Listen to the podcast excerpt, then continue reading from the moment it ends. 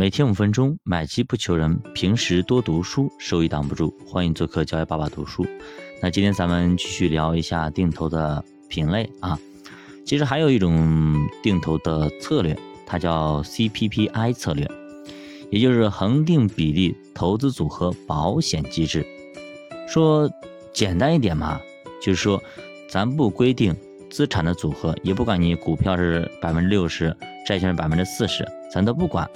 我只限定风险的比例，一旦出现什么风险达到什么级别了，好，赶紧收，赶紧调啊！一般情况下，市面上很多这种保本型的基金的策略，那么用的就是这个啊，CPPI 策略啊。咱们举个例子啊，我买国债，一年呢年化百分之五左右吧，那么我买的股票最大的亏损不能够超过百分之五。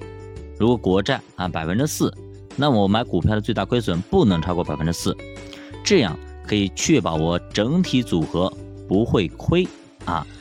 也有人反过来做啊，先用这些资产去买国债，赚取最安全的收益之后，再用收益去做高风险的投资，甚至可以使用高杠杆的期货和外汇，因为这笔钱亏了也没事儿，反正我保本儿。哎，这也是一种方法。那聊到这里，我想到一个段子啊，什么段子呢？前几年啊，你假如你有个一万块钱，你放余额宝，哎，对吧？一天的话，大概是一一一块的两块钱啊。一天，比如说一天两块钱啊，我拿两块钱去买彩票，哎，我这一万块钱就放里边，一直生利息，然后拿利息去买彩票。万一哪天我中了一个一千万，对吧？那我就是富豪了，就博大了，就博对了，是吧？这保本既保本，还能够博取高收益。就是这么个意思啊。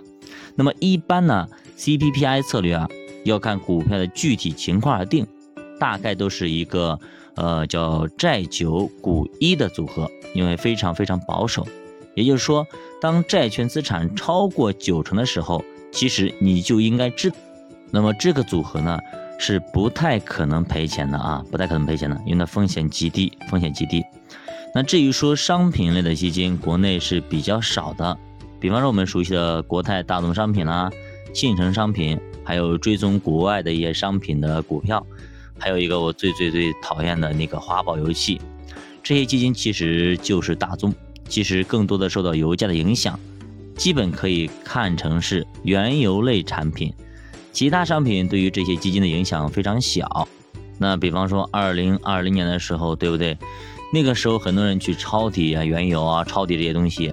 哎，结果怎么样啊？虽然说你是三十五块钱以下买的，对不对？六十以上要卖，嗯，但是你也没赚到什么钱，甚至有人还亏了很多钱。那只能说这种事情十分罕见。为啥呀？当时出现了一个非常非常，就是举世罕见的负值交割啊！负值交割，原油就是等于说它生产的原油。既不要钱，还倒贴给你钱，还给你，就复制交割。当时可以说打崩了多少啊？当时原油宝事件可以说是非常轰动一时啊。中国银行呢，好像是原油宝事件，很多都爆仓了啊，很多都爆仓了。没有想到，没有想到，都没想到。所以那一次啊，可以说坑了多少人啊？哎，当时幸亏幸亏啊，我也没有参与这个事情啊，没有参与这个事情，因为呢，早期的我二零一九年，呃。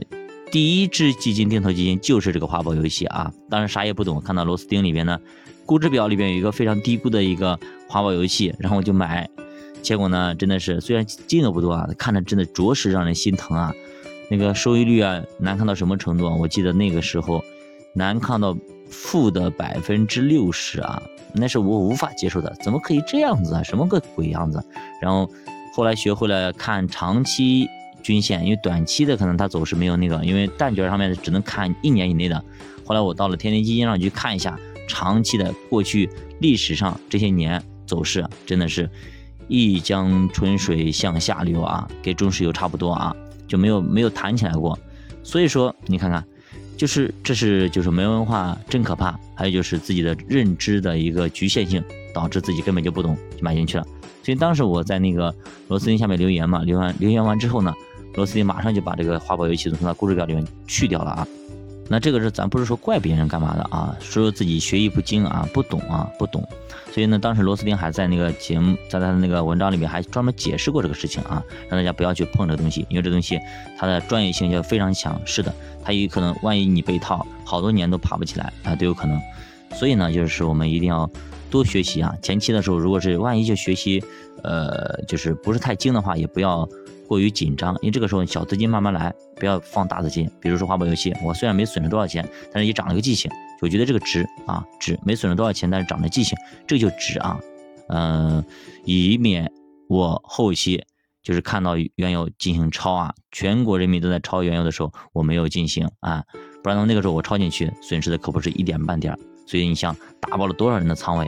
哎，你想看三十五以下买的六十卖还亏钱，这是一个什么样的概念？想不通啊，不应该呀。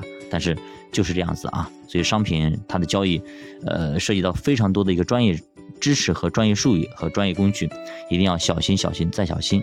那至于说定投还有哪些呃方式和方法和技巧，还有哪些类别，我们下一节继续接着讲。教我的书陪你一起慢慢变富，欢迎点赞、收藏、关注、转发、留言。再见。